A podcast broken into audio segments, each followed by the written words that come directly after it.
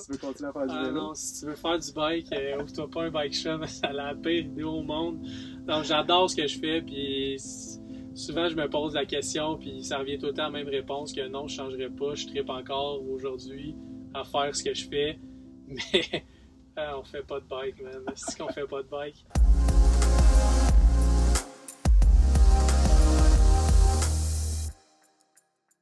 Salut gang et bienvenue sur le premier balado de Bon Vélo. Mon nom est Dominique Ménard, je gravite autour de l'industrie du vélo depuis les années 90 déjà, ça me rajeunit pas.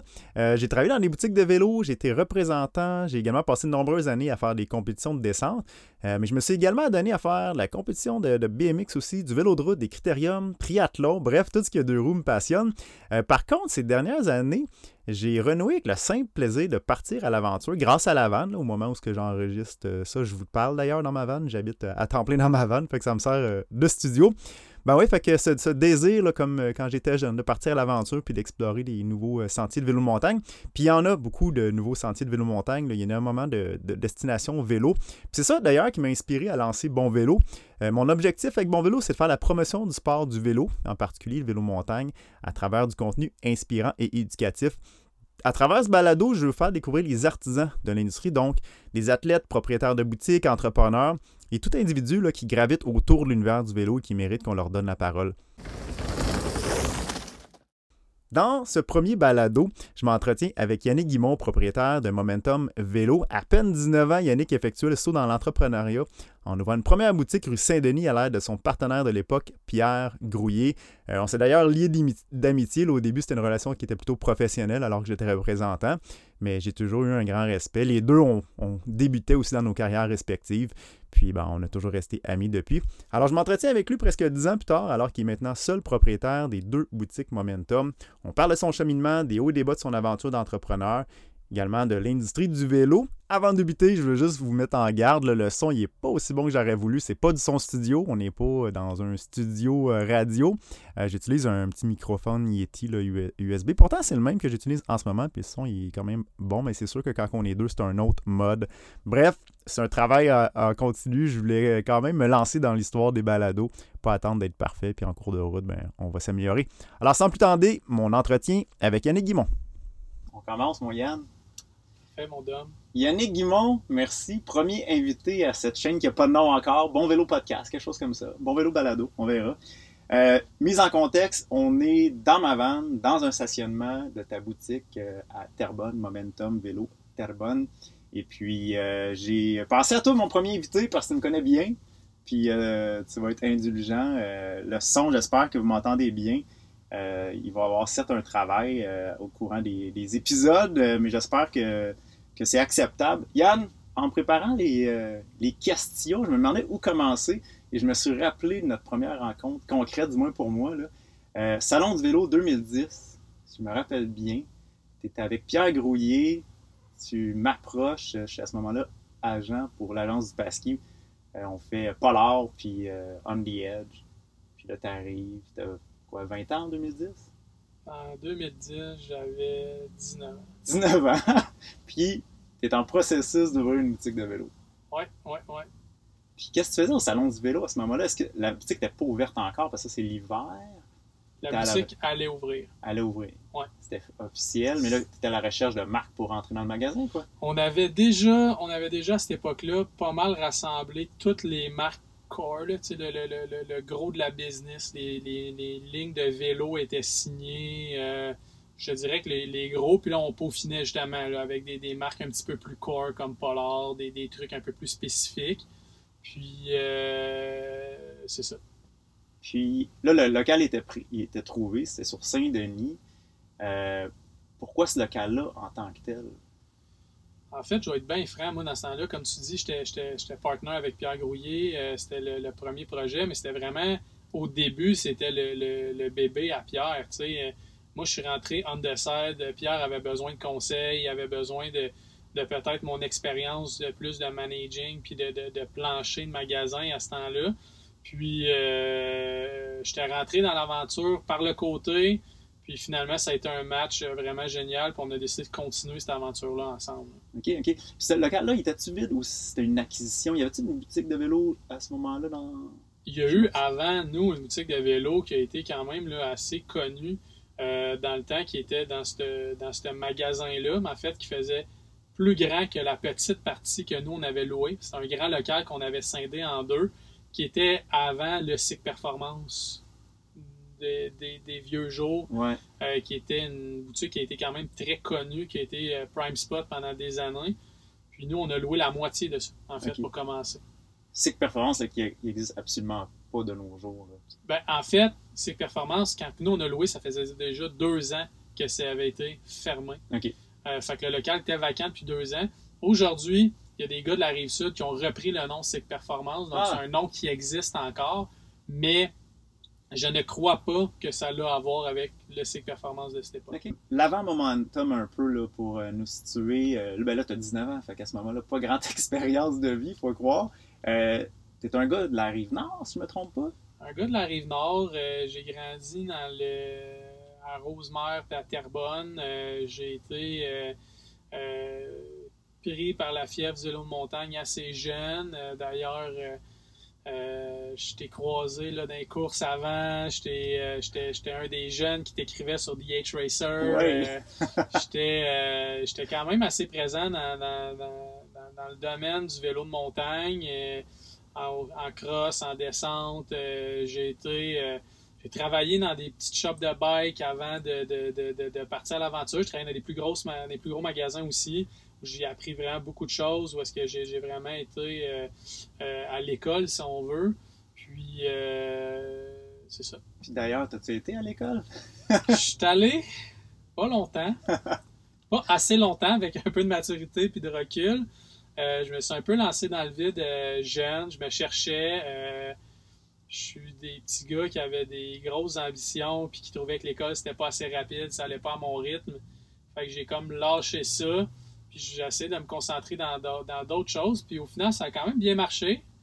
Mais euh, je- non, je suis pas, euh, suis pas allé à l'école euh, assez longtemps. Te Considères-tu un autodidacte ou plutôt quelqu'un de, de- de passionné qui avait des, des bonnes personnes pour l'entourer?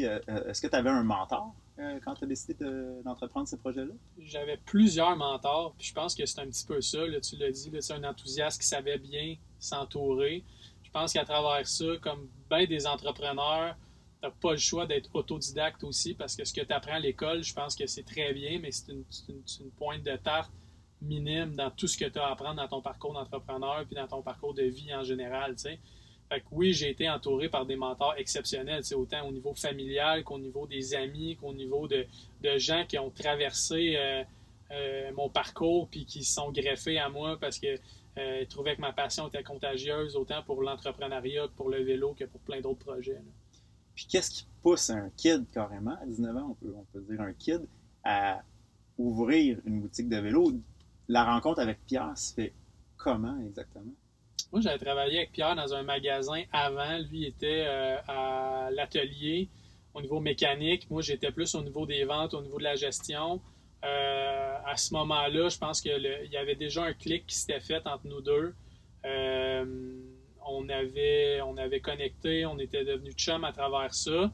Puis par la suite, lui avait quitté ce magasin-là. On avait gardé un contact. euh, puis je pense que c'est ça qui a fait qu'éventuellement, le- encore là, je pense que c'est une question de passion, une question de, de, de personnage qui l'avait marqué puis qui a donné goût peut-être de, de, m'approcher puis d'en de, de, d'en savoir plus pour son projet. là. Puis, donc, c'est une relation professionnelle à la base qui mène sur euh, une relation euh, d'amitié.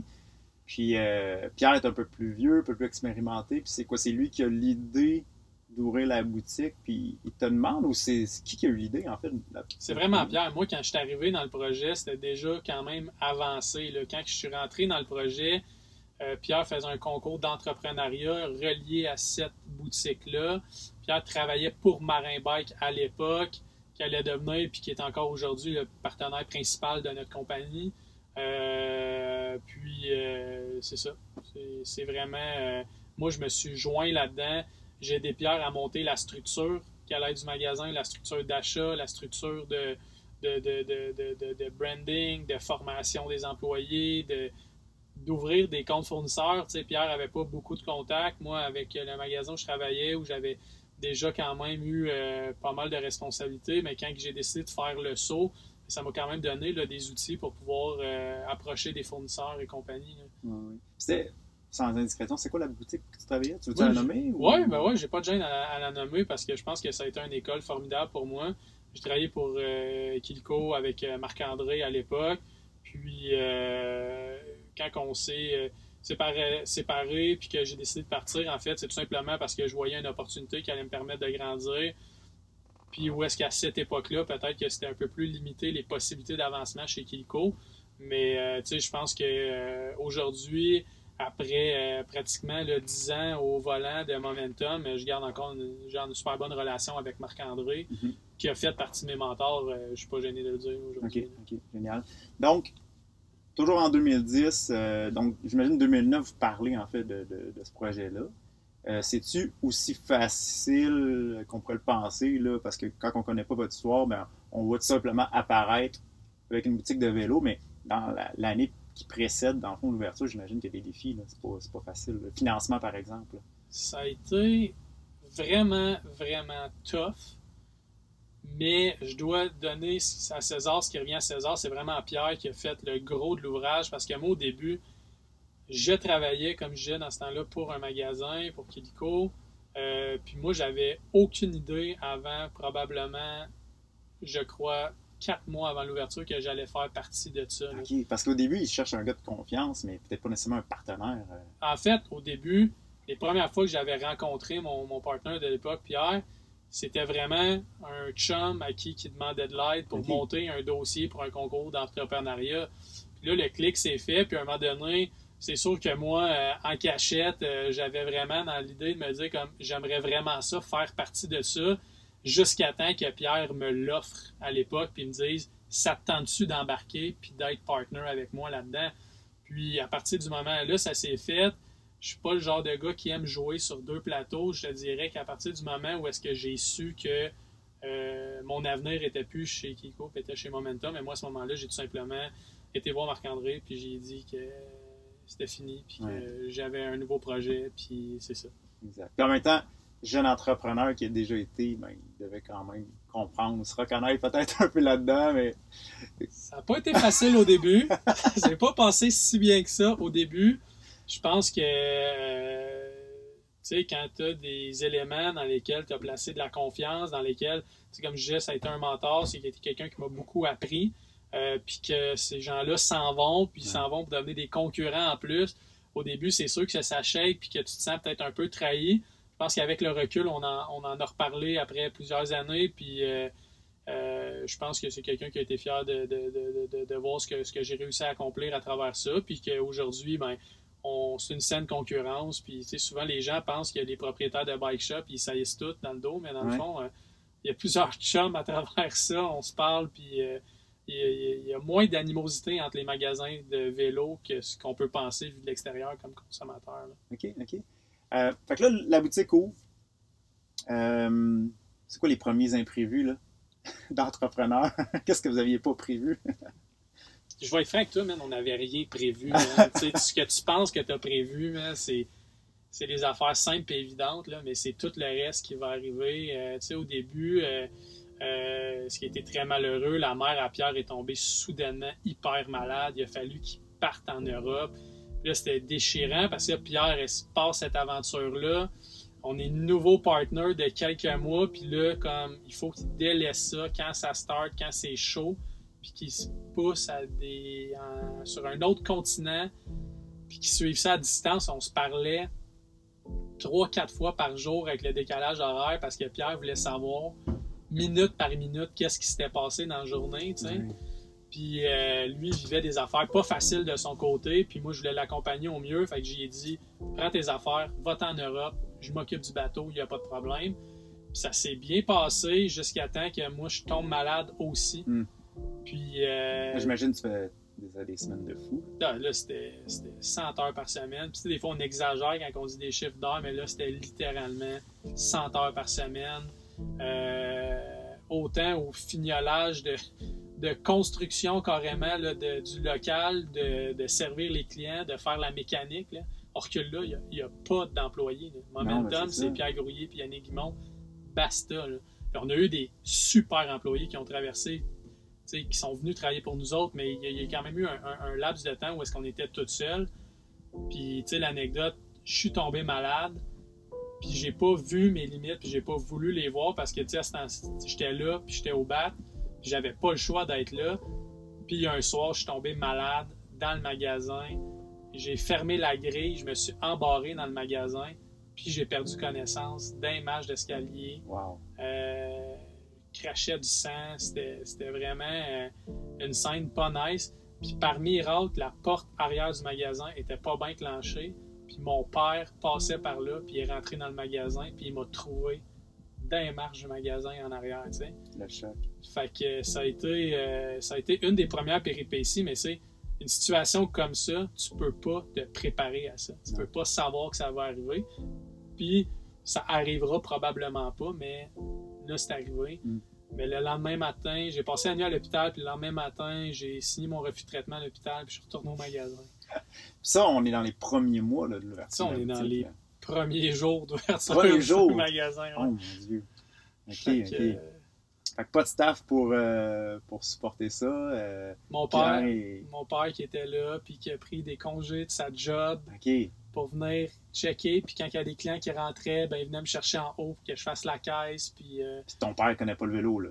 mon père connaissait quand même le vélo un peu, mais souvent les gens pensent que c'est facile de vendre un vélo, mais tu sais, comme toi, Dom, tu as été, dans- été de tous les côtés de cette, de cette industrie-là. Là, tu l'as vu, mais comprendre à quel point c'est technique, c'est précis, puis à quel point les clients ils ont besoin de conseils, puis d'avisage, puis de- d'être suivis serrés, puis se sentir bien entouré, ça fait toute la différence. Absolument. Puis surtout, au début d'une ouverture de boutique comme ça, les gens s'identifient à, à vous.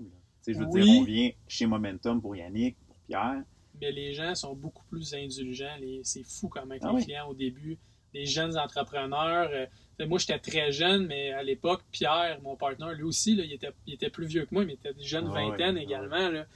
Fait qu'on avait la sympathie du public. On avait la...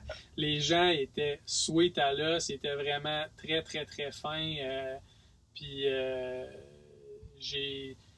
Tu sais, la, soirée où je suis tombé malade, j'ai fermé la, grille du magasin, je servais une cliente qui est la tante d'un de nos employés en ce moment.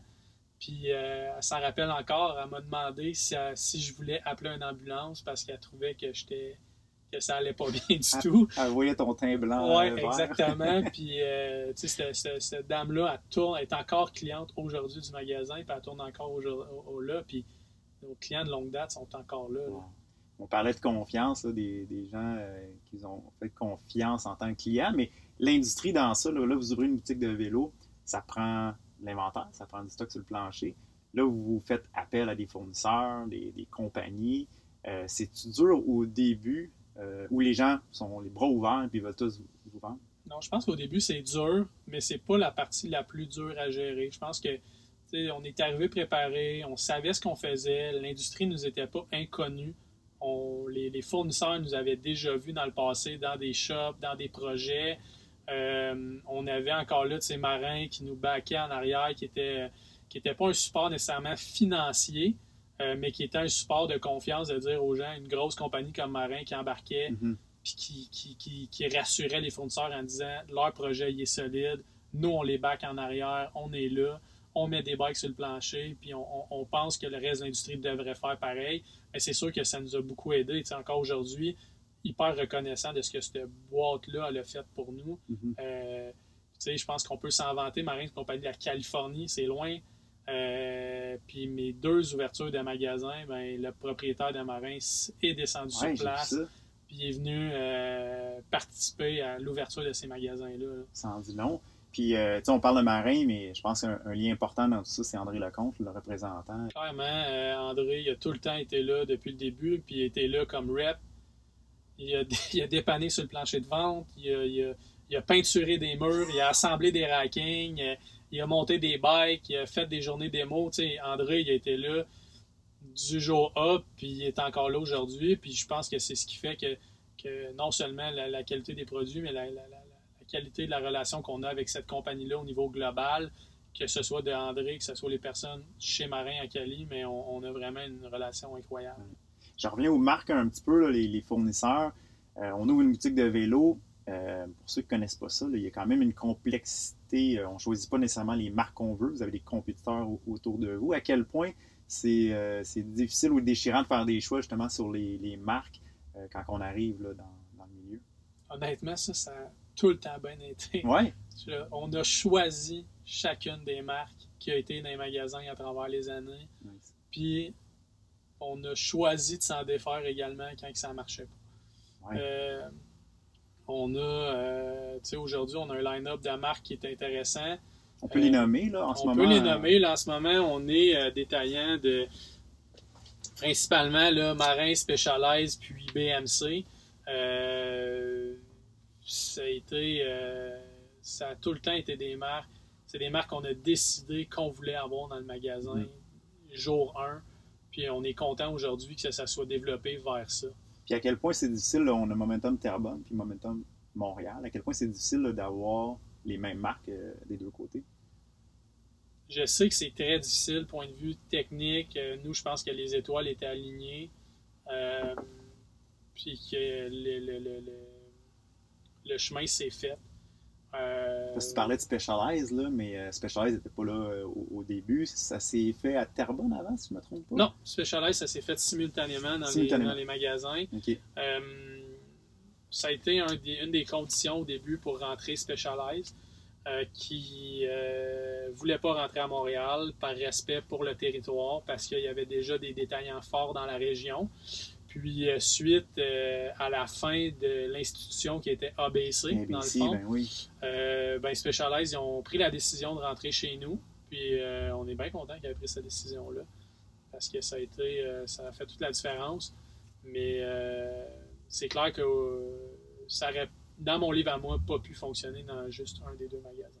C'est un, vote de confiance quand un des quatre gros noms de l'industrie comme ça euh, vous supportent. ça, ça en dit long quand même. Je pense que c'est un gros vote de confiance. Puis je pense que euh, ces compagnies-là sont pas là pour rien non plus. C'est qu'eux autres, ils ont la confiance du public aussi. Euh, Specialized, c'est des très très bons produits. mais je ne crois pas que ces produits-là soient nécessairement arrivés comme numéro un de l'industrie par la porte d'en arrière. Ils sont là parce que il y a une attention du détail, il y a une attention aux clients, il y a une attention aux boutiques auxquelles ils font, avec lesquelles ils font affaire. Souvent, on entend parler de ces quatre gros brands-là comme les gros méchants loups de l'industrie euh, qui vont nous, nous, nous, mettre au pied du mur, nous obliger à faire des commandes et compagnie. Mais moi, je peux dire avec euh, toute honnêteté que c'est loin d'être le cas, puis que la relation qu'on a avec ces, fournisseurs-là est impeccable, puis elle va dans les deux sens. Mm-hmm.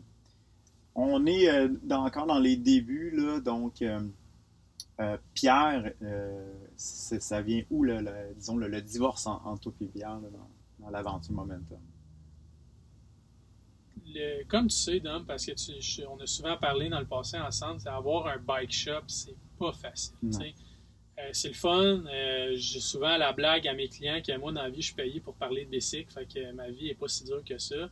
Puis c'est un bon vendeur, moi, j'ai déjà entendu. Je suis pas surpris que Marc-André Kilko, au début, qu'il voyait quitter ça, ça laissait un, grand vide, j'imagine. Euh, effectivement, Mais tout le reste autour de ça, on, vit à travers aussi des fois des relations fournisseurs et magasins qui sont pas toujours faciles. On vit des relations avec des clients aussi qui sont pas toujours faciles. Je pense que mm-hmm. euh, ça se passe bien dans 99% des, du temps, mais le 1% des fois, il est très, très, très demandant. Puis aussi la relation avec le personnel. Euh, les ressources humaines, c'est très, très, très difficile de dealer avec des employés qui n'ont pas tout le temps la compagnie autant à cœur que toi tu l'as. Je pense que chez Momentum, ça a été un.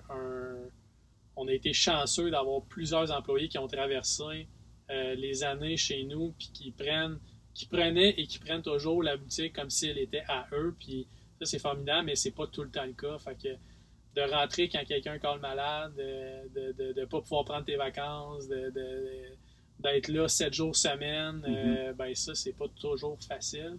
Je pense que Pierre, à un moment donné, c'est ça qui a fait un petit peu. Je veux pas parler pour lui, parce qu'il avait ses raisons, mais je pense que ça, à un moment donné, ça a été un, un- un point où est-ce qu'il s'est dit que peut-être que euh, il se voyait pas faire ça toute sa vie, puis qu'il était le temps encore de, de- de- de prendre ses distances avec ça. Mais Pierre n'est pas parti de chez Momentum euh, en claquant la porte derrière lui. Il est parti en, en restant même pendant quasiment une saison complète après, à donner un coup de main, puis à venir, puis à être au, au magasin. Fait ça s'est super bien bébé fait. aussi, faire la transition, puis c'est sûr que tout va bien. puis je- mieux. il, il- il- il est pas parti de la mauvaise façon, puis euh, je pense qu'il n'est pas parti nécessairement parce qu'il était tanné puis qu'il n'aimait pas la business. Je pense qu'il est parti parce qu'il voyait d'autres projets arriver puis qu'il il trouvait que c'était peut-être beaucoup de temps investi là, dans ça. là. Absolument. Puis là, on parle de quelle année, là? Et je suis vraiment pas bon dans les dates. On est en puis je veux- 2019. Je veux pas blesser personne, là, mais je, je crois que Pierre est resté un an et demi ou deux ans avec moi dans, le- dans le magasin. Mais euh, c'est flou. là. Je ne veux, pas, je veux pas donner de date près- qui blesserait personne. Aussi loin que 2012-13 à ce moment-là? Pense que oui. OK. Quand, qu'avant l'ouverture de Terrebonne. Oui, oui, oui, définitivement. OK, OK. Oui, parce que j'ai eu un autre partner après ça. Euh, mais euh, c'est euh, c'est vraiment là avec euh, bien avant l'ouverture de Ben Terrebonne. oui. Donc, le départ de Pierre amène, j'imagine, une réflexion de ton côté. Là, tu me parles d'un autre partenaire. Est-ce que c'est un, un must ou c'était juste une opportunité ou financièrement, ça faisait du sens et il fallait absolument que tu le remplaces par, par quelqu'un d'autre? je pense que financièrement, pour pouvoir ouvrir le deuxième magasin, j'avais besoin de ça. Puis je pense qu'au niveau ressources humaines, en ouvrant un nouveau magasin, j'avais besoin de quelqu'un pour prendre en charge le magasin de, de, de Terrebonne, euh, de Montréal, c'est-à-dire. Puis euh, je pense que ça a été une opportunité euh, à ce moment-là là, de, de- pouvoir faire ça. Donc, le- le- l'idée de la deuxième boutique était déjà dans collimateur, si on veut. Je pense que Euh, j'ai été dans le collimateur jour 1. Jour l'idée d'expansion, de, de grandir. puis- Ben, c'est pour ça, à un moment donné, je te, je te demandais au début de conversation, tu es un gars de la Rive-Nord, fait que tu as ouvert un magasin à Montréal, donc il y avait un certain voyagement avec ça, mais comme tu me dis, à, à prime abord, il y avait déjà l'idée d'ouvrir éventuellement une boutique euh, sur la Rive-Nord, d'où est-ce que... Définitif. OK. Puis euh, ça, ben, ça, ça vient quand exactement? Est-ce qu'il y a une opportunité ou c'est à un moment donné, tu te dis, bon, là, il faut le faire? là? Quand est-ce que ça vient dans la, croissance, finalement, de l'en- de l'entreprise? Ben, la croissance a vraiment commencé à Montréal. Quand Pierre est parti, euh, moi, j'ai décidé d'agrandir le magasin de Montréal. Fait ce moment-là, on a, euh, on a loué l'autre local qui était à côté, qui était un salon de coiffeur à l'époque, qui, qui a fermé. On a saisi cette opportunité-là avec euh, l'équipe euh, qu'on avait en magasin. On a, euh, on a tout aménagé de l'autre côté, puis il y avait encore le mur entre les deux magasins. C'est moi, avec mes fidèles coups de tête habituels, un mardi soir, qui a décidé que je défonçais le mur entre les deux Pas magasins. avec un coup de tête, par contre. Quasiment. Parce que je revenais d'une ride du club cycliste. J'étais en cuissard puis en souliers à clip. Puis il y a des clients qui m'aidaient à sortir le mur de gyps dehors du magasin. Eux autres aussi en cuissard puis en souliers à clip. C'était genre de, de, de, de coup de tête. Là, là. OK, OK. Je suis sûr qu'il en parle encore. Ouais. Ça... Le lendemain matin, le magasin avait doublé de superficie. Ouais, c'est ça, je m'en dit, on double de surface. Sinon, on passe à, à combien de pieds carrés? Juste pour, euh, 3300. 3300. Ce qui est euh, comparativement à Terrebonne, admettons, les deux boutiques sont comparables. Terrebonne, c'est 3000 pieds carrés. 3000 pieds carrés. OK, parfait. Puis, euh, donc, on, on prend de l'expansion. Euh, tout va à Terrebonne. Donc là, à ce moment-là, est-ce que tu passes plus de temps à Terrebonne ou Montréal? Comment qu'on, euh, justement, là, je pense que ton gars de confiance à Montréal. Moi, j'ai vraiment été à ce moment-là euh, dans le magasin de Terrebonne quasiment à plein temps. C'est sûr et certain que je venais mettre mon grain de sel à Montréal euh, régulièrement. Je, je passais au magasin, je faisais des journées sur le plancher. Je m'occupais encore de la gestion aussi en background du magasin de, de, de Montréal. Mais j'ai vraiment été pendant quasiment euh, un 3-4 ans certains, là, principalement au magasin de Terrebonne pour faire lever ce ce petit, ce petit bébite-là.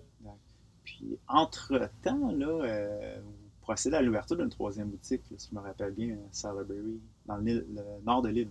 Oui, en fait, euh, point de vue euh, magasin, ce qui s'est passé, on avait, on louait des entrepôts séparés. À un, un entrepôt à Montréal, puis un entrepôt à Terrebonne. Puis la gestion de ça, ça devenait compliqué.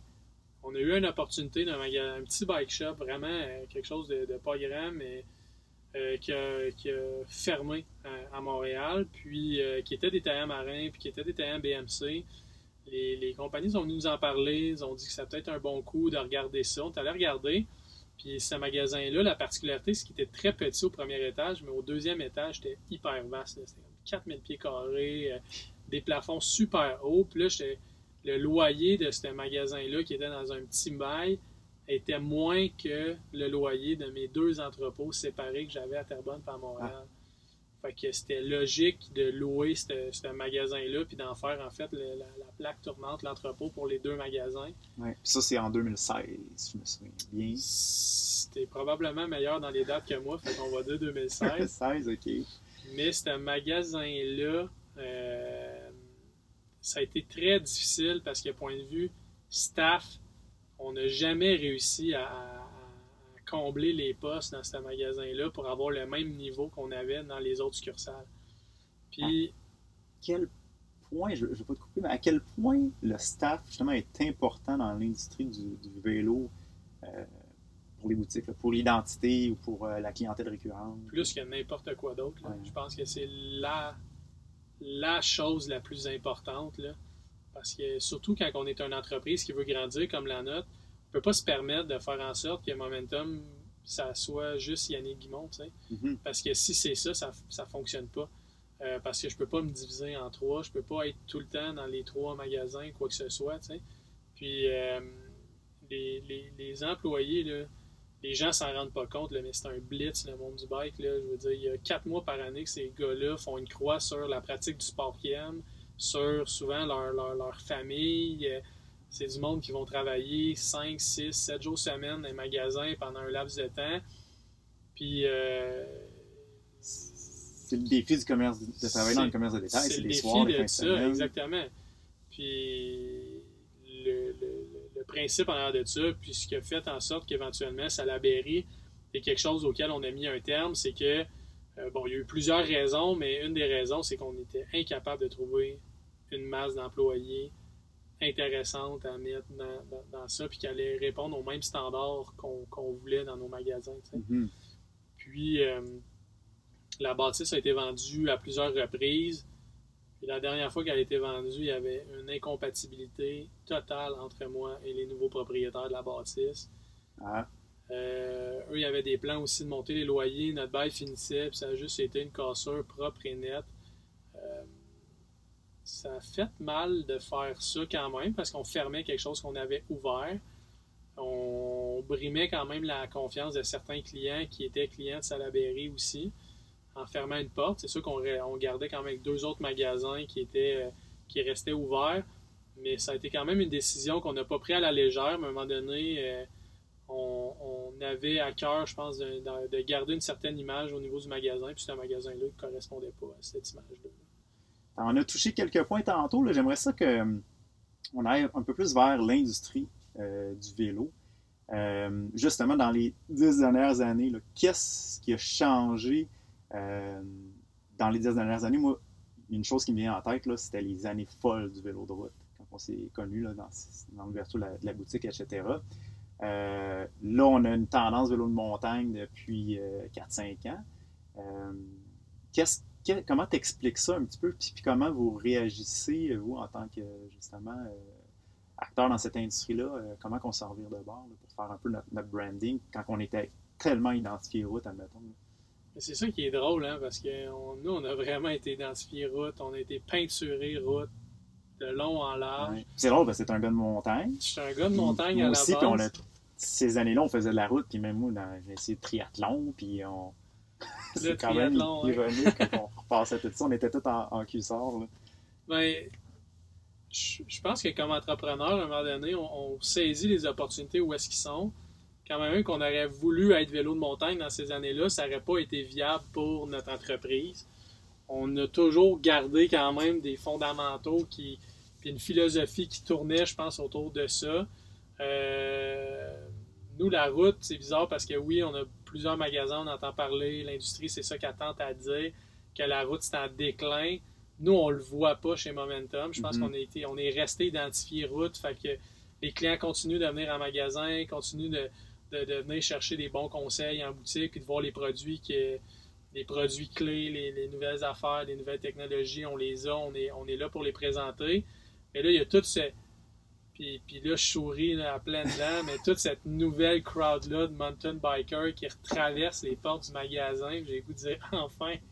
Ouais. Mais on, on, on triple, là. Là, Ah ouais. on triple, là, parce que là, c'est vraiment du monde qui vient de s'équiper leur premier mountain bike, leur deuxième, puis c'est une clientèle. Tu sais, le premier, c'est tout le temps une, une- une expérience géniale, tu sais, parce qu'on tripe avec le client, on fait triper le client, Ouais. puis on, fait découvrir un sport qui nous passionne. Moi, le mountain bike, ça m'a ça m'a tenu en vie toute mon adolescence. Ça va continuer à me tenir en vie pendant toute ma vie. Ouais. Moi, j'ai une expérience de coach en vélo de montagne, j'ai une expérience de coureur en vélo de montagne, j'ai une expérience de- de- de- d'ambassadeur, j'ai une expérience de, de plein de choses. Puis, puis j'aime tellement ça, la partager, puis, puis faire découvrir des nouveaux spots au monde. Mhm. Euh, euh, je te suis encore là, Instagram, Facebook, Ouais. euh, YouTube. Puis, tu sais, je sais que tu pousses beaucoup la Gaspésie en ce moment. Tu, tu parles d'eux autres et compagnie. Puis, puis quand on voit ça, on a ju- juste le goût d'embarquer, puis de descendre là-bas, d'essayer des nouvelles trails. Tant mieux, c'est la, la mission de Bon Vélo. Mais c'est- on, on découvre, je pense, à travers des ambassadeurs comme toi, puis on essaie, nous, en magasin, de, de faire notre part d'ambassadeur pour le sport, pour ces places-là qui se fendent l'âme en quatre, pour nous faire des trails exceptionnels, nous faire vivre des trucs. Dernièrement, puis ça va, la personne va se reconnaître, j'ai j'ai un, un ami français qui me disait à quel point au Québec on n'avait pas de paysage, on n'avait pas de beaux spots. Ah. Puis à travers le mountain bike les dernières semaines, il a dit comme oublie ce que je t'ai Ah, raconté. Puis, puis des fois, les gens restent cloisonnés à Montréal puis se rendent pas compte que le Québec, c'est beau parce qu'à 40 minutes, c'est fou, là. 1 heure et demie, 2 heures de route, tu vas voir des paysages à couper le souffle. On a une belle diversité. Là. Puis, tu sais, tu parlais de la Gaspésie, c'est un mini BC là, Ah qu'on ouais. a à 7 heures de route. là. Puis, puis tu sais, on dit mini, là, mais pas si mini Pas que si ça. mini. là. Il y a Ah ouais. des grosses montagnes quand même Ah ouais. dans ce coin-là. Puis, tu sais, nous autres, on, on tripe, mais tu sais, on, on a accès à une panoplie de types de rides. Ah, puis ça se développe. Là, tu sais, Vallée du développe. Bras du Nord, euh, on a parlé de la Gaspésie. Juste la Gaspésie, c'est, c'est, c'est- si tu fais le tour, là, c'est Rimouski, c'est Matane, c'est euh, le Chic Shack à, Mur- à Murdochville, Gaspé au Mont des Chavaises, t'as euh, Carlton-sur-Mer, Pain-Rouge. euh, tout, tout ça, ça se développe énormément. Puis là, ben, Sentier du Moulin Puis avec le bon est si court pour aller Ouais. faire tous ces rides-là. C'est fou, hein? Mais tu sais, ça, c'est des spots, c'est des, c'est des spots de carte postale, c'est des spots de, de revues, hein, de films de bike. Mais tu sais, t'as les gars de, de, de, de, de Montcalm dans la Naudière qui ont fait une job puis qui ont créé des trails. Euh, Ah, Il y a des, tu sais, les, les, les, les gens de MSS Bike Park euh, qui, ont, qui ont fait une job. Là, tu sais, tu- on parle. Eux autres, ils ont une butte, là. Ils n'ont pas une montagne, Non, là, non, ils non. ont une butte, là. Puis les gars, ils ont tricoté dans la montagne des pistes, sacoches, le Ouais. fun. Ils ont fait renaître les gros, gros bicycles dans, la- dans, les Laurentides. Euh, les gars de Bromont qui, je pense, euh, travaillent d'année en année pour faire une job fantastique. Ah, des fois, tu sais, à, à Bromont, des fois, on se plaint, mais quand tu regardes ça, il y a des centaines de kilomètres de sentiers, deux remontées mécaniques. T'as pas ça euh, ben, pas ben des ça endroits, tu sais. Puis là, ben, on parlait quand on laisse, t'as Hartford qui travaille sur des sentiers, Sutton euh, depuis quelques années. euh. Fait que, tu sais, de plus en plus, tout le monde qui allait à, à Burke, j'espère, qu'on va un peu plus euh, profiter là, de, de la région, Mais des sentiers qu'on a au Québec. Je, je pense qu'on va profiter des affaires qu'au Québec, mais je pense qu'il y a de la place pour nos chums, les Américains, puis d'aller rider dans leur piste à eux. Puis qu'en plus de ça, moi, je pense qu'on peut se vanter qu'on fait descendre une méchante gang d'Américains au Québec C'est ça, je m'en allais qui dire. là. viennent rider dans nos pistes, puis qui font étonnamment. Puis à chaque fois que j'en- j'entends un Américain dire Hey, on n'a pas ça chez nous. Ben oui. Faut que, tu sais, moi, j'ai connu les années où est-ce que les Américains descendaient à Bromont. Au niveau du dollar aussi, c'est avantageux pour, pour eux. Puis là, de tout, tout ce qui est arrivé, dans le fond, avec les années, c'est qu'eux autres aussi se sont dit, nous aussi, on veut un terrain de jeu comme ça. Fait que là, tu as des Burks qui sont nés, etc. Euh, je pense qu'on est à veille de voir ça, des gros retours là, des Américains qui traversent la, frontière pour aller voir ce qu'on a ici. Là. Euh, puis il y, a des- des grosses choses qui se passent. Le massif aussi, euh, Charlevoix qui investit beaucoup. La vague vélo de montagne, elle est là pour rester, Yann? Ben là, c'est c'est- c'est le début. là. C'est le début. C'est le début, début. Je pense que les gens ne comprennent pas à quel point, préparez-vous, il va y avoir du trafic dans les trails. Ouais. Parce qu'il y a des mountain bikes, on en vend à tous les jours. C'est malade, là. Puis, puis sans juste le côté vente tout le temps, de ramener le côté dollar en arrière de ça, le sport s'est démocratisé. La qualité des pistes, autant débutants, intermédiaires qu'avancés. Euh, je regarde les gars d'Oka qui ont fait une job formidable de développement, les, les gens du domaine vert, euh, toute la gang de Saint-Adèle euh, qui malheureusement vont perdre des gros morceaux de leur, réseau de sentiers, mais je pense que c'est c'est le, le- le phénix qui va relever de ses cendres, puis d'autres sentiers, le Mont-Loup-Garou, les projets sont là. Euh, Mon loup-garou. Oui? Mont-Loup-Garou, euh, Saint-Adèle, euh, Hein? C'est un, scoop, ça? c'est ou- pas un scoop. Je pense que je, je pense que c'est déjà quand même pas mal assez euh, sur la map, mais euh, il y a le Belvédère du Mont-Loup-Garou qui est un, un gros spot avec bien du dénivelé puis bien de la place pour faire des trails qui ont déjà commencé à se travailler. Puis il y a bien du monde qui pousse en direction qu'on, que le réseau il est, il est pas mort, va juste se transférer dans ce coin-là. En mieux, parce que, tu sais, je t'ai nommé beaucoup de régions tantôt, puis il me semble que Laurentide, on entend un petit peu moins parler, puis il y a un potentiel qui est énorme. Ben, En fait, je pense que tu entends moins parler des Laurentides en ce moment parce qu'il y a partout autour d'autres réseaux de sentiers qui se développent. Mais les Laurentides, c'est pas mort, au contraire. Ça continue de prendre l'expansion. Je pense que là, on donne du choix aux gens de Mhm. place où aller rouler. Euh, Est-ce qu'on va arriver à un moment qu'il va y avoir trop de choix? Tu parlais des étés courts. Non, je pense pas qu'il va y avoir trop de choix parce que je pense qu'il y a de plus en plus d'adeptes de vélo de montagne. Puis euh, je le vois, les gens donnent, déménagent en fonction de se rapprocher des trails. Il n'y a pas grand sport qui peut se vanter de faire bouger du monde, de faire des choix de vie, de m'acheter une maison, de déménager parce que je veux me rapprocher de mon sport. Le vélo de montagne, c'est un rythme de vie. Euh, des gens qui décident de s'acheter des petits campers, des, des, des vannes, des, des, des, des pick-up, des whatever quoi pour faciliter justement ce tourisme local-là qui est d'aller découvrir des spots de mountain bike. Euh, il n'a jamais été aussi présent que ça. Puis, puis je parle à travers mon chapeau. J'ai pas de chiffres pour étayer ce que je dis, mais on en voit là. Il y a du monde. là. Il y a beaucoup, beaucoup de monde présentement qui se déplace pour se promener d'un spot à l'autre. Mhm, mhm. Puis qu'est-ce qui explique que le vélo de montagne a connu un creux? Parce que, tu sais, les années 90, là, c'était c'était fou le vélo de montagne. Puis là, à un moment donné, les années 2000, je sais pas ce qui est arrivé, c'était plus tranquille. Les, les- le vélo de route est arrivé en force. Puis ça a été des années de, de vélo de route qu'on Ce qu'on qui a fait que connu. le vélo de route marche, ce qui fait que le vélo de route va toujours marcher, c'est l'accessibilité du sport. Mhm. Bike de route, là, tu mets tes souliers à clip, ton cuissard, tu pars de chez vous, tu t'en vas rouler. Euh, ce qui fait que, que le vélo de montagne a repris, c'est l'accessibilité puis la démocratisation des trails.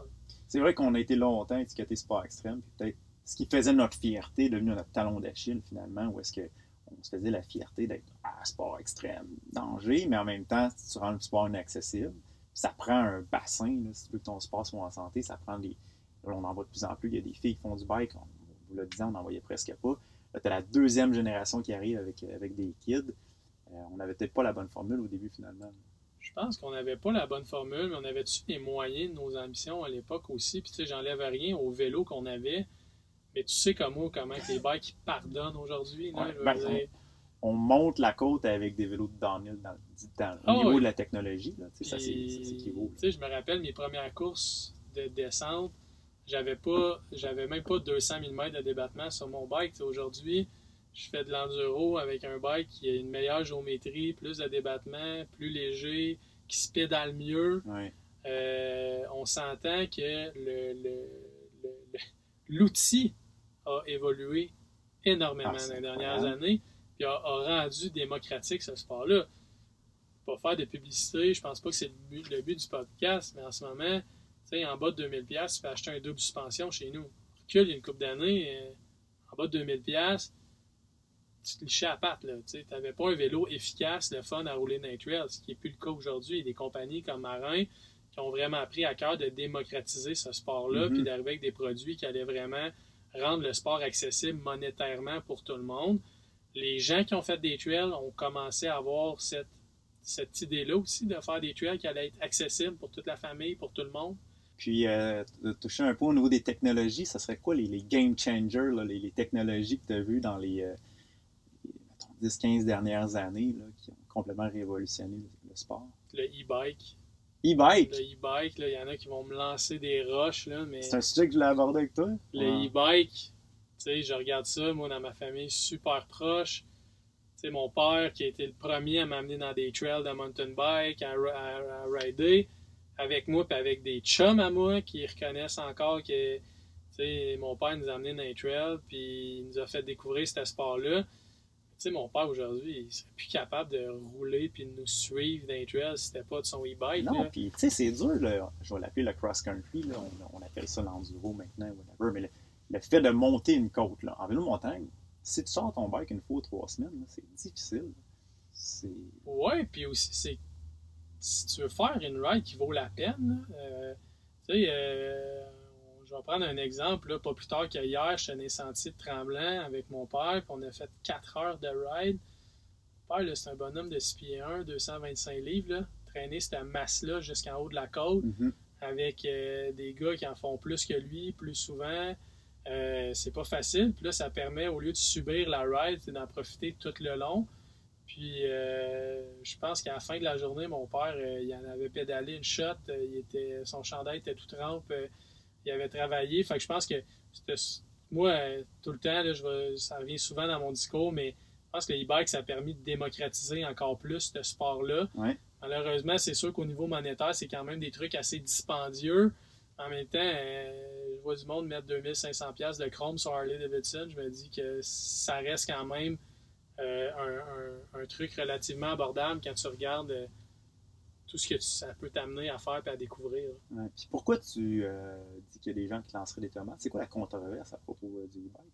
Je pense qu'il y a du monde qui sont un peu insultés de, de, de, de voir qu'à quel point les autres ils mettent de l'effort puis de l'entraînement pour être en forme puis, puis être capable de faire tel trail puis que, puis que tel trail ça se mérite à la sueur de son front puis je, je- je comprends ces gens-là puis je comprends à quel point ils mettent de l'effort puis que c'est important mais je pense que ce sport-là plus qu'il va avoir d'adeptes plus qu'il va grandir plus que ça va être le fun puis je pense que faut, faut pas oublier que le mountain bike à la base c'est pas une course tu sais, le mountain bike, là, c'est né à Fairfax, en Californie. Ouais. Euh, c'est là que le mouvement hippie est né. C'est, ça vient pas mal plus d'une gang de tripeux qui s'en vont jouer dans le bois qu'une gang de coureurs qui cherchent à savoir c'est qui le plus vite qui va arriver au bout. Pour ce qui est de l'industrie, j'en reviens un peu euh, au niveau des. tu as mentionné là, des nouvelles technologies, on a parlé des réseaux sociaux et tout. Je pense qu'au centre de tout ça, dans les années, depuis l'ouverture de la, première boutique, euh, il y a la vente en ligne. Euh, moi, ça fait deux ans là, quasiment que je suis plus euh, représentant, que je suis un petit peu moins dans le milieu. Euh, on en est où avec ça, la vente en ligne? C'est-tu encore une menace? C'est-tu stabilisé? Ça fait-tu peur? Comment on s'adapte euh, à cette nouvelle réalité-là? Je pense que comme n'importe quel niveau de, compétition, euh, la vente en ligne, c'est un gros concurrent. Où est-ce qu'on en est avec ça? Je pense que le marché s'adapte. Nous, on a commencé à vendre en ligne aussi. On a, on, a un département de web maintenant à temps plein les magasins qui gère ça. Euh, moi, j'ai vraiment une relation amour-haine avec ça. Maintenant, je gagne un peu ma vie aussi avec le- les, ventes en ligne. Mais euh, c'est sûr que on, vend, on vend notre expertise hein, comme, comme, comme gens qui travaillent dans les bike shops, puis on crée de l'emploi. Momentum, c'est 35 employés. euh, ça paraît pas, mais il y a du monde qui travaille chez nous. Euh, ces gens-là, pour vivre, ben, ils ont besoin d'un salaire, puis ils vendent une expertise. Puis moi, j'ai rien contre le monde qui achète en ligne, puis j'ai rien contre quelqu'un qui fait un bon deal. Je pense qu'à un moment donné, on travaille tous pour nos sous, puis on veut en avoir le plus possible pour notre, argent. Ce qui me fâche, c'est souvent les gens qui se rendent pas compte qu'ils nous volent notre expertise. C'est les gens qui viennent en magasin essayer une paire de souliers, puis qu'après ça, ils la commandent sur le web. Euh, moi, je paye un loyer, je paye des employés, je paye quelqu'un pour te, conseiller la bonne grandeur de chaussures. je pense que les gens ne se rendent pas compte qu'ils volent à quelque part cette expertise-là quand ils vont acheter en ligne après. Je pense pas que les gens le fassent de mauvaise foi. Je pense que c'est tout simplement de, de, dire, de passer le message à un moment donné que nous, on n'a rien contre le fait que tu achètes en ligne.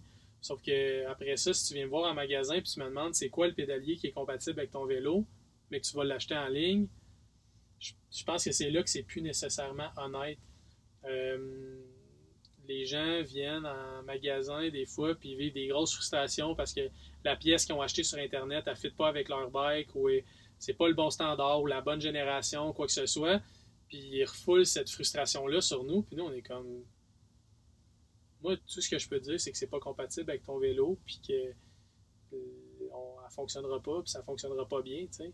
Puis ce qu'on voit aussi beaucoup, c'est les copies les gens, souvent, ont l'impression de faire des bons deals, mais ils achètent une copie de guidon 3T. ben, ça a des risques de casser. Euh, les gens s'en rendent pas compte. L'industrie du vélo, ils suivent des normes hyper sévères en termes de sécurité, en termes de, qualité de produit. Et des fois, quand tu achètes sur Internet, euh, tu te ramasses avec un truc qui est plus ou moins fait pour ce que tu vas faire, qui n'a pas la bonne solidité, puis qui éventuellement peut occasionner des, des, des bris majeurs, puis des blessures, puis même Puis, est-ce qu'il y a quelque chose qui peut être fait dans l'industrie pour mieux, justement, vous outiller avec, avec la vente en ligne comme ça? Est-ce que c'est une responsabilité peut-être plus du, fournisseur, du distributeur? Est-ce que vous sentez que vous êtes appuyé euh, là-dedans, dans cette réalité-là? C'est très dur à dire. Je veux pas. Euh, veux pas faire mon marabout qui est pas content. Puis euh, je pense que la compétition dans la vie, il faut apprendre à faire avec j'ai pas l'impression que l'industrie euh, a nécessairement le, pouvoir absolu de changer ça. Je pense que ça passe par tout le monde. Je pense que ça passe par des détaillants honnêtes, euh, autant en ligne qu'en magasin. Ça passe par des fournisseurs honnêtes avec euh, des, procédures de de, prix, puis de services, puis de garanties qui sont, qui sont honnêtes, puis qui ne briment pas les droits de personne, puis des consommateurs qui sont honnêtes dans leur processus d'achat aussi, puis qui puis que quand ils ont besoin de conseils, mais qui payent pour ces conseils-là. Parce que le consommateur, souvent, je le comprends, ça sort aussi de sa poche, a peut-être de la difficulté à, comprendre. Puis c'est souvent vous, malheureusement, qui êtes pointé du doigt la boutique. Ben voyons, euh, la paire de roues est 400$ plus cher dans le magasin. Pourquoi? Euh, c'est pas parce qu'il y en a plus dans vos poches. D'où est-ce que ça vient un peu? Comment expliquer, en fait, des fois qu'il y a une aussi grosse différence avec les prix en ligne? Ben, la réalité est la suivante, c'est qu'en ligne, tu peux acheter partout sur la planète. La réalité financière au niveau des, du taux de change, des douanes, de toutes sortes de choses, ben, fait en sorte que euh, ça rend ça assez compliqué. Euh, si on regarde au niveau mais des subventions pour l'exportation au niveau des entreprises, au niveau du commerce de détail. Ça veut dire que souvent, ben, au niveau du shipping, il y a des incitatifs, il y a des crédits d'impôt qu'il n'y a pas ici au Québec. au Québec, comme société, ben, on a décidé d'avoir un régime d'assurance maladie, on a décidé d'avoir des écoles publiques qui étaient gratuites, on a décidé d'avoir plein de choses.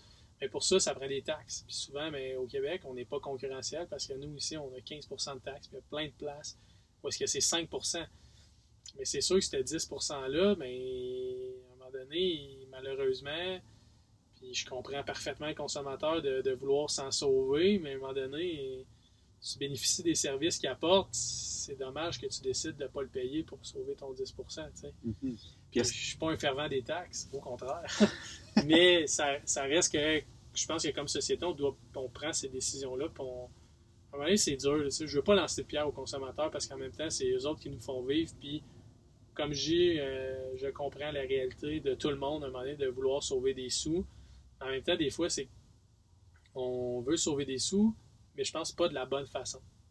Puis, des fois, dis aux des, consommateurs qui me disent OK, mais là, je vais aller aux États-Unis l'acheter, je vais passer les lignes, comme ça, je n'aurai pas de douane à payer, puis je vais sauver. des fois, j'ai goût de dire à ces gens-là Mais tu fais quoi dans la vie pour perdre une de tes journées de travail ou perdre une de tes journées de congé? Pour aller de l'autre côté des lignes, pour prendre un produit, pour sauver, mets-le à 400$ pour une paire de roues. Mm-hmm. À quel point que ça vaut une de tes journées de travail ou une de tes journées de congé, le temps que tu mm-hmm. perds là-dedans, l'énergie. Euh, quand tu as un problème avec ces roues-là après ça, la gestion de ça, à quel point tu as le temps, toi, comme professionnel ou comme père de famille ou mère de famille pour, pour gérer ça. Mm. Quand tu as un bike shop au coin de ta rue qui, qui pourrait le gérer pour toi, tu sais, je pense que j'ai pas la science infuse par rapport à ça, puis que c'est un sujet un peu tabou, un peu chaud. Mais j'ai l'impression des fois les gens calculent pas bien. Ils ont l'impression de sauver des sous, mais au final, euh, ils sont pas grand chose, puis ils se créent du trouble plus que d'autres choses. Et la personne qui décide de prendre une de ses journées de congé pour appeler dans les 75 détaillants Specialized euh, de la côte est américaine, puis euh, de trouver la place où est-ce qu'ils vont y faire son vélo le moins cher. Moi, je trouve que les gens se donnent du mal en sacrifice pour sauver pas grand-chose. Il faut pas oublier, le temps, c'est du cash. La rôle d'un entrepreneur. Ouais, ouais. Est-ce que dans les euh, nouvelles technologies, nouvelles réalités justement apparues, euh, est-ce qu'il y en a qui, qui bousculent euh, peut-être ta façon de faire, penser ou peut-être redéfinir un peu euh, de la manière qu'on fait euh, nos opérations dans l'industrie? C'est-à-dire, est-ce qu'il faudrait penser peut-être la façon de faire des bookings, par exemple? Je pense que c'est, quelque chose qu'on, voit beaucoup dans, dans l'industrie du vélo. Est-ce qu'on a on book à peu près, je sais pas si c'est encore comme ça, un 70% de notre inventaire en booking, puis euh, après ça, on y va euh, en repeat. Est-ce que ça vous met un poids euh, sur les épaules? Je pense qu'on a toutes des stratégies différentes comme magasin par rapport à comment gérer justement les achats. Mhm. C'est sûr que les achats sont de plus en plus tôt. Euh, on peut de moins en moins prévoir. Il faut, faut de plus en plus gambler. Moi, je me rappelle d'une époque que tu te rappelleras sûrement, là, les, les- les- fournisseurs avaient de l'inventaire, avaient du stock, ils en ont pu finir. là. Des années d'abondance. Aujourd'hui, les fournisseurs tiennent de moins en moins d'inventaire en stock. Le fardeau est rendu sur les magasins de, de supporter tout cet inventaire-là. Parce qu'en fait, pour subvenir à la demande, vous devez, vous avez une responsabilité un peu accrue, en fait, si je comprends bien, à avoir le produit sur le plancher parce qu'on sait qu'on ne peut pas faire de repeat pendant la saison parce que le fournisseur tient de moins. moins en moins. Puis aussi, c'est le just in time. Les gens rentrent dans le magasin, ils veulent là. Ils ne veulent pas attendre dans deux semaines avant de recevoir leur produit. Les gens rentrent, j'ai besoin d'une nouvelle paire de souliers. Est-ce que tu as une paire de souliers qui correspond à mes besoins, dans mon budget, dans la couleur que je recherche? Oui, non. On va aller dans un autre magasin ou je vais les commander en ligne ou Parce que, tu sais, oui, on- Amazon Prime, c'est livré le lendemain. là. On s'habitue peut-être à ça, puis on s'attend à. On est prêt, on est mûr, on le veut tout de suite. On est dans la, la glorification immédiate, si on veut, au, au reflet des réseaux sociaux. On veut notre petit bonbon tout de suite. là. Mais tu sais, Dom, t'as acheté un porte-bouteille rouge sur Internet, je peux comprendre, tu sais, mais t'as acheté une paire de souliers que t'as pas essayé, que t'as pas Mhm. testé, euh, ne serait-ce que t'as acheté un t-shirt, euh, la coupe, elle a l'air de quoi, comment ça va tomber, et compagnie. Je pense que je pense que tout cet aspect-là, à un moment donné, de, de, de, de- de dire, moi, je suis un- moi, je suis- encore un consommateur de j'ai besoin d'y toucher, j'ai besoin de le voir, j'ai besoin de l'essayer avant de l'acheter. C'est peut-être moi, mais je, je crois qu'il y a encore une grosse, grosse, grosse place pour le commerce de détail tel qu'on le connaît. Des gens qui aiment ça, se déplacer, l'essayer, puis le voir.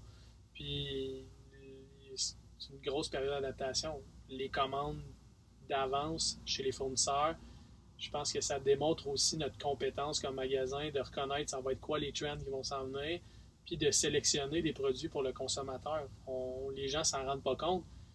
Mais pourquoi qu'on n'a pas la gamme de souliers euh, physiques au complet en magasin? Parce que en regardant les réalités de notre marché, de notre température, de, ce qu'on a, mais on se rend compte que peut-être que ce modèle-là est un bon rapport qualité-prix, puis vaut la peine d'être acheté, puis on le commande. Et le modèle d'après, peut-être, correspond un petit peu moins à notre réalité ici. Fait qu'on on- lui, on le laisse de côté. On fait une présélection pour le client. Ça, je pense que c'est important. La boutique du futur, La boutique du futur, elle a un volet web, elle a un volet physique, elle a des passionnés plus que jamais dedans, ça c'est clair. Euh, puis elle tripe. La boutique du futur est plus dans son magasin, elle est partout. C'est une, c'est une famille, c'est un, c'est un clan, c'est une, c'est une gang. Euh, je pense que c'est ça. euh, les ateliers mobiles. J'y crois pas, pas en tout. Non. En tant que magasin ou en tant que business? Là? Euh, puis les business, je pense à vélo fixe. Est-ce que c'est quelque chose que, que tu penses qui peut, peut nuire aux boutiques? Es-tu pour ou Ah non, mais c'est sûr que ça nuit pas aux boutiques. Je pense que ces gars-là font leur job, puis je pense que c'est des passionnés encore là qui décident de, de faire quelque chose de différent. Quand je dis que j'y crois pas, c'est pas pour dénigrer ces gens-là qui, je pense, font un bon travail puis font vraiment une belle job, mais j'ai vraiment, c'est peut-être ma vision qui est limitée, mais j'ai vraiment de la misère à, à- à concevoir que cette, que cette façon de faire-là peut fonctionner. Mais je crois pas dans le sens Momentum, au exemple, une vanne qui se déplace. Ça, ce modèle-là, tout y croit pas. Ah, j'y crois pas du tout. Mais euh, un, un entrepreneur là, qui a une franchise vélo fixe, J'ai de la misère à croire comment cette personne-là va pouvoir vivre que c'est profitable. de ça puis que c'est profitable. Ok. Euh, encore là, comme je dis, tout mon respect, puis ces gens-là sont probablement très compétents. Mais quand que je vois ce que ça me prend comme inventaire pour réussir, j'ai de la misère à, cro- à comprendre comment que ça, ça peut fitter dans une vanne. Euh, en termes d'outils, en termes de stock, en termes de, de- de ce qu'on peut répondre comme service aux gens. Probablement que ça se fait. Mhm. Probablement qu'il y a quelqu'un qui a une solution pour que ça fonctionne. Euh, mais j'ai de la misère à y croire. J'ai de la misère à, à- j'ai de la misère à croire à quel point qu'on peut donner l'expérience client pleine et complète à travers ce format-là. S'il y avait une lacune dans l'industrie que tu pourrais corriger avec un claquement, un claquement de doigts, ça serait quoi? Personnellement, je mettrais fin aux trottinettes. Je pense que ça, c'est un fléau. je crois qu'il y a une loi qui devrait être votée. Fait que c'est ça qui te tient réveillé la nuit, toi, la trottinette. Je pense que je me réveille la nuit pour détester les trottinettes, Dom. Je, je, ne comprends pas. Euh, j'ai aucune bonne raison, mais je crois que j'ai aucune mauvaise raison non plus. Euh, mais euh, non, sans, sans farce, je- qu'il y a comme lacune dans l'industrie. La culture du bro deal, mettons, là, la culture de. Tu sais, ça, me- ça me fascine parce qu'on va chez Apple, on rentre le laptop, il est euh, 1349$, piastres, puis on sort notre carte de crédit. Dans, le- dans les boutiques, on est souvent en train de, de. Ouais, mais en que- même temps, c'est nous autres qui avons créé ça. Puis je pense que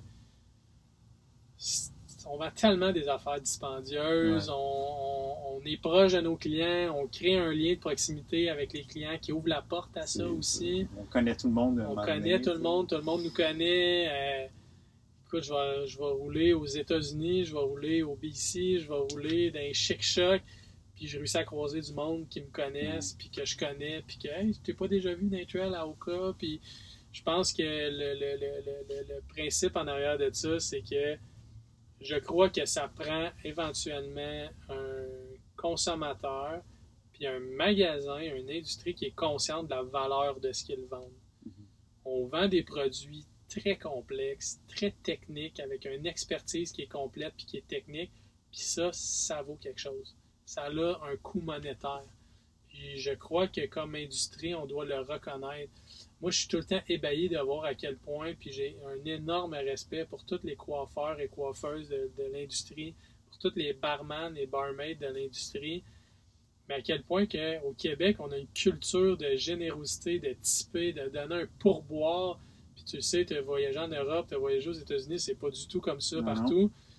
Mais que tu vas demander 15% sur une trip à 8 piastres. tu sais. Mm, mm, Tu vas vouloir sauver ça, mais tu n'auras pas de misère à donner 10 piastres de type à ton coiffeur qui a passé une demi-heure à te couper les cheveux, quand que ton vendeur de vélo, il a peut-être passé un heure et quart à t'expliquer quel type de, vélo tu avais besoin pour tes besoins compagnie. Fait tu sais, des fois, j'ai l'impression qu'on a peut-être un manque de reconnaissance. Le consommateur a un manque de reconnaissance en- envers le conseil qu'il va chercher dans un magasin. Puis je pense que le maga- les magasins aussi, nous autres, les, les entrepreneurs de cette industrie-là, l'industrie en général, on a de la misère à reconnaître la valeur de ce qu'on donne comme, comme service. OK. Tu euh, fais référence un peu au staff. À quel point c'est difficile de, de garder euh, la main-d'œuvre dans, dans cette industrie-là? C'est tough. Euh, souvent, c'est une job à temps partiel. C'est des jeunes étudiants qui viennent remplir des trous l'été. Euh, malheureusement, la business de bike, c'est pas une business qui est 365 jours par année. J'entends les gens parler de fat bikes. Je pense que les bonnes boutiques qui vendent beaucoup de fat bikes, là, là, on peut les compter sur nos doigts, vendre peut-être 50, 60 fat par année. Là. C'est pas assez pour faire vivre un magasin. Là. Euh, un loyer maintenant, euh, c'est 10 000 par mois. Là. C'est plus 2 000 par mois. Là. Mm. Fait que je pense que le, le, le, le, fait que notre, notre business est vraiment saisonnière rend la chose très compliquée. Euh, le, principe euh, que les employés ne voient pas leur avenir dans les magasins est en train de changer. La business s'étend. Qui, qui aurait parlé de vendre des bikes au mois de février? Maintenant, on en vend au mois de février.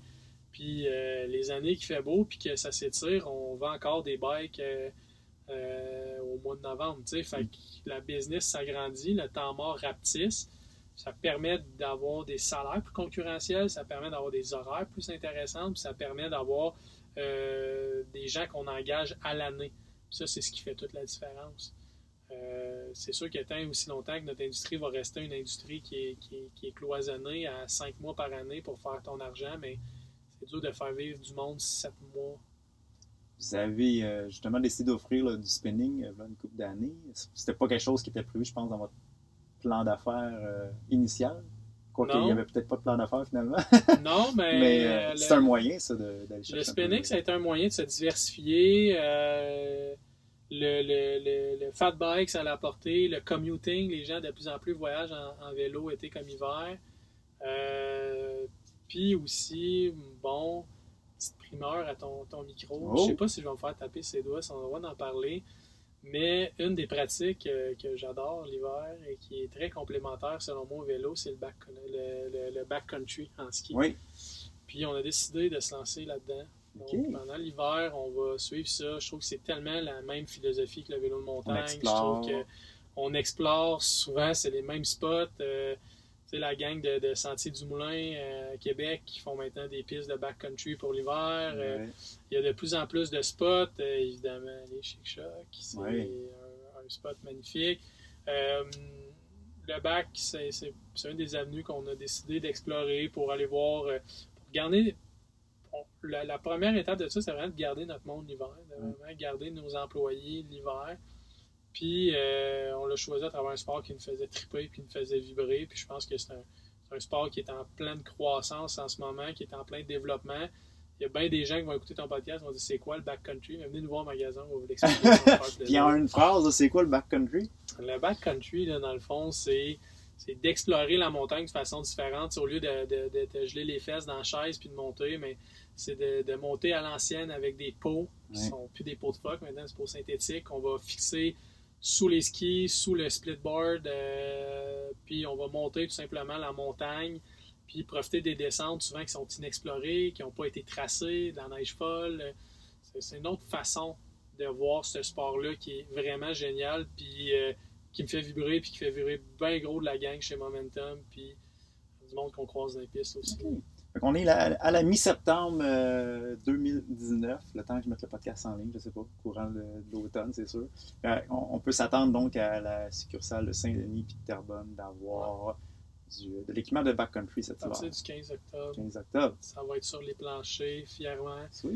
Avec des employés formés qui connaissent ça, qui sont spécialisés. On a décidé de ne pas s'étaler. On ne vendra pas de ski de station. On n'est pas des gars de ski de station. On est vraiment une gang de gars de backcountry, puis de filles aussi de backcountry. Je suis tout le temps content de le dire. Parce que si on recule le 5 ans, impossible d'engager une fille dans un bike shop parce qu'on n'avait pas de CV, puis on en a. Puis ils sont bonnes, puis ils sont cool, puis ils connaissent ça. Puis euh... c'est ça. Question en rafale. Son piège en partant. Est-ce qu'il y a trop de boutiques de vélo? Oui. Ah oui? Définitif. On est bien trop. On... C'est fou la quantité de bike shops qu'il y a. À Montréal ou on parle de. En général au Québec. Je pense qu'il y a trop de bike shops. Euh, puis c'est pas de la faute des bike shops. C'est pas de la faute des consommateurs. C'est ça. OK. Ben, tu sais, euh, toi-même, tu étais entrepreneur, tu as ouvert ton, ton, premier shop. Euh, Contrairement, je pense à l'exemple de la restauration, il n'y a comme pas de restriction. On a des permis en restauration, bar, alcool, etc. On dirait que c'est un buffet ouvert un peu dans, dans la, réalité en fait des, euh, de l'industrie du vélo. Comment on, on, peut contrer ça? On peut-tu contrôler ça ou euh, qu'est-ce que tu suggères? Ça, malheureusement, ça vient vraiment. La balle est dans le camp de nos fournisseurs. Euh, la balle est dans le camp de nos bike shops aussi. je, je, crois qu'à un moment donné, des fois, on... il, y a, il, y a, beaucoup de rêveurs, il y a beaucoup de gens qui pensent que ça va être le fun, qu'ouvrir un bike shop, ça va être cool. on l'a vu beaucoup là, dans les années folles du bike de route, là, plein de bike mm-hmm. shops ouvrir puis refermer quasiment aussi rapidement qu'ils ont ouvert. Puis moi, si je peux raconter une anecdote de mon passé de représentant, ben, tu sais, on est année après année euh, avec une, cette pression-là d'augmenter les chiffres de l'année précédente. Puis moi, j'ai remarqué qu'une façon de faire facile, c'était ça tu ouvres un nouveau compte, ben, ça demande, on parlait tantôt, de garnir un plancher d'inventaire. Ben, tu passes pas un héros parce que d'un coup, tu as un booking de 60 000 qui retombe nulle part. Mais en même temps, c'est une tarte qu'on sépare. que ça devient difficile euh, d'avoir aussi euh, peut-être des, exclusivités. Est-ce qu'on veut que toutes les shops aient les mêmes marques, par exemple? S'ils sont trop rapprochés, on tombe là-dedans aussi. Contrairement au domaine de l'automobile, il y a quoi, je, je connais vraiment pas les chars, mais quoi, 10 grandes marques de, de chars commercialisés au Canada, Dans le domaine du vélo, là, je pense qu'au Québec, il doit se vendre à peu près 100 marques de bicycles différentes. Fait que c'est sûr que pour ces marques-là, mais d'avoir un, plus grand nombre de bike shops, ben, ça permet d'avoir une représentation dans plus de, magasins. Mm-hmm. Euh, je crois que, comme tu dis, je pense qu'ouvrir un nouveau bike shop, ça peut être intéressant pour pour les fournisseurs de dire, OK, tout d'un coup, il y a un gros, euh, gros euh, plus. Mais ça reste que, encore là, je lance des chiffres euh, tout à fait au hasard, mais s'il se vend 50 000 bikes au Canada, il ne se vendra pas 80 000 bikes parce qu'il y a plus de magasins. Mm-hmm. Il va se vendre le même nombre de bikes dans moins de magasins. Je pense que le fait que s'il y avait moins de bike shops, mais je crois que les magasins vendraient plus de vélos, le fait que les magasins vendent plus de vélos, on pourrait engager plus d'employés avec des meilleures conditions, avec des meilleurs salaires, avec des, des, avantages plus intéressants. Je crois que le client bénéficierait le plus dans ça euh, parce que le client aurait un meilleur service avec des gens compétents.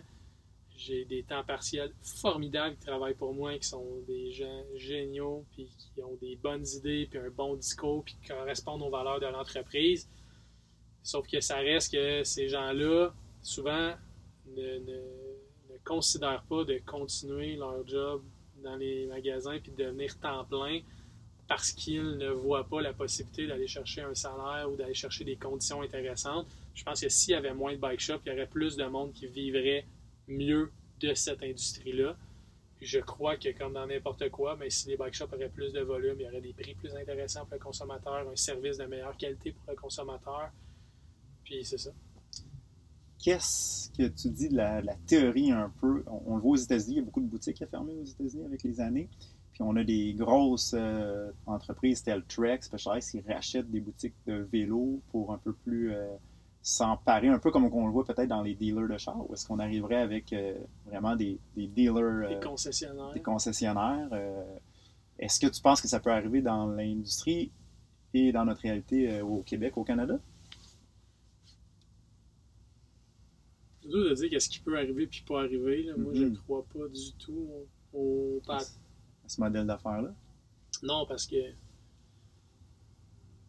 sais, dans le monde du vélo, tu n'auras jamais la bonne couleur, dans la bonne grandeur, dans le bon mhm. bike pointu. Mais est-ce que justement, ça serait une bonne façon de faire que tu rentres dans une boutique, exemple Specialized, que tu as tous les modèles, toutes les couleurs, toutes les. Il y a tellement peu de compagnies qui peuvent, comme Specialized, se vanter d'avoir une solution de qualité complète pour le cycliste. Euh, c'est un des exemples de compagnie qui le fait. Puis c'est pas parce que j'en vends, je pense qu'on peut humblement dire que les souliers, les casques, les gants, les bikes, les pneus, les sont vraiment des produits forts puis des produits intéressants dans l'industrie. Mais je pense à des compagnies comme Marin qui sont des spécialistes dans le vélo puis qui font vraiment un job exceptionnel de qualité de produit. Mais Marin, demain matin, ils feront pas un casque font pas des pneus, puis ils font pas des pédaliers, puis c'est pas leur mandat, puis ils veulent pas de ce business-là. Puis je pense que que, que, que de, de, de dire à ces compagnies-là d'avoir un concept, ces saveurs-là, j'aimerais tellement pas ça me cloisonner en une marque de bike. Là. Euh, je, je trippe à les comparer avec mes clients, puis à les comparer sur différentes angles parce que tous nos clients sont différents. Puis pour tel client, mais ça va être, on va parler de montagne, un stump jumper, euh, euh, comp, euh, puis pour tel autre client qui a le même budget, mais dans sa réalité, à lui, ça va être un marin Rift Zone, puis, c'est ça. Écoute, je ne voudrais pas me priver de cette liberté-là, puis de, de, de- de cette qualité de conseil-là, de pouvoir donner le choix à mon consommateur en des produits dans lesquels je crois. Yannick, euh, à 20 ans, euh, si on avait pu lui demander, si mettons j'avais eu un podcast à l'époque, euh, c'est euh, qu'est-ce qu'il dirait du Yannick qui est devenu à 30 ans? Est-ce que c'est ça qu'il s'attendait ou il serait déçu, il serait content? Il dirait T'as bien grossi, man. Qu'est-ce que tu fais? 195 livres, t'es fou. Donc si je comprends bien, si tu aurais à donner un conseil à un passionné de vélo, euh, Ouvre-toi pas un bike shop. ouvrir une boutique de vélo si tu veux continuer à faire du Ah vélo. non, si tu veux faire du bike, euh, ouvre-toi pas un bike shop, c'est la pire idée au monde. Donc j'adore ce que je fais, puis souvent je me pose la question, puis ça revient tout le temps à la même réponse que non, je changerai pas, je tripe encore aujourd'hui à faire ce que je fais, mais ah, on fait pas de bike, man. C'est qu'on fait pas de bike.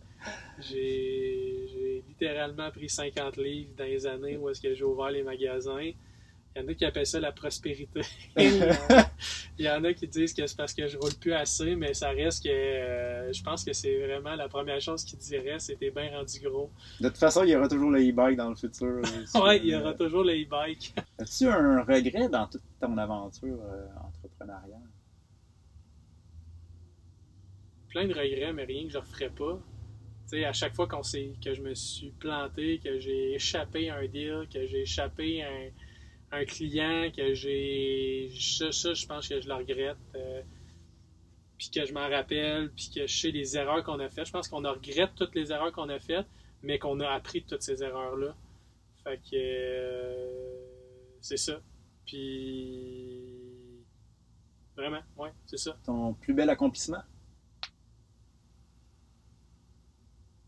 Avoir créé une équipe, vraiment une famille autour de ça. Là. On recroise des anciens employés qui nous appellent, qui viennent nous voir en bike, qui viennent rider avec nous autres, des nouveaux employés, des employés qui n'ont jamais quitté l'aventure, man. Ça, c'est fou, là.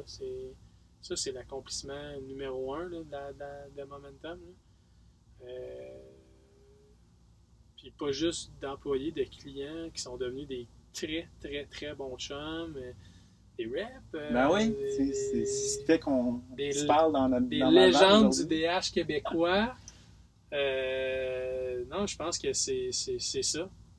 Qu'est-ce qui te garde motivé après, après 10 ans comme ça? Ça, l'équipe, la gang. Le trip. Le trip de me faire ajouter sur Facebook par des clients qui ont le goût d'aller rider. Des clients qui viennent nous voir puis qui servent de nous comme agence de voyage puis comme où je m'en vais pour rider en fin de semaine prochaine. euh, de, de, de, de- de- autant en route qu'en montagne, qu'en, qu'en bikepacking. Euh, je reviens de faire trois jours dans Papineau Label de bikepacking avec un de mes employés qui m'a fait découvrir euh, le camping en Ouais, autonomie. c'est quelque chose qui me tente, ça aussi. On a une vidéo là-dessus qui va sortir bientôt aussi, Ah. qui est fou. Euh, écoute, non, c'est ça. Ouais. Et, euh, je Je termine. me en- rappelle même plus ta question, mais c'est ça. Non, C'est c'est ça qui me fait triper. Je termine en, en te demandant, euh, pour n'importe quel euh, jeune là, qui pourrait se partir, que ce soit une boutique de vélo ou autre, là, un, un- un projet, pas juste une boutique, mais leçon apprise là, dans ces dix dernières années. Si t'as écouté le podcast, c'est qu'il y a déjà trop de bike shops. Fais-en pas un autre. Non, c'est pas vrai. C'est pas vrai. Euh, non, euh... fonce. Faut que tu fonces, faut que tu le fasses. À un moment donné, c'est beau de rêver, c'est la qualité des entrepreneurs, c'est de rêver, c'est de voir des projets, mais à un moment donné, arrête de rêver puis fais-le. Pas attendre les, les conditions parfaites là, avant de. Ah non. Y Saute, saute pas comme un imbécile. Analyse ton projet, structure-le, prépare-le. Mais, euh, tu sais, comme tu sais, moi, je fais de l'immobilier aussi à côté. euh, je fais euh, les magasins. structure ton projet, pense-y comme faut, fais-le. Souvent, l'entrepreneur, on a trop tendance à rêver, puis à vouloir essayer de faire plein de choses. Puis c'est drôle parce que ce matin, on avait un meeting avec les employés, puis ce qu'ils me disaient, c'est Yannick, tu te limites à trois projets maximum pour l'année prochaine. Hmm. Mais c'est ça, limite-toi à. Commence avec un vrai projet, arrête de rêver, puis fais-le. Je laisse peut-être avec le mot de la fin si on suit euh, sur les réseaux sociaux ou euh, si tu as un autre scoop à nous donner ou euh, tu inviterais les gens. je te laisse le, mot de la fin. Le mot de la fin, c'est je pense que j'ai commencé à me faire allonger les cheveux pour te ressembler d'homme.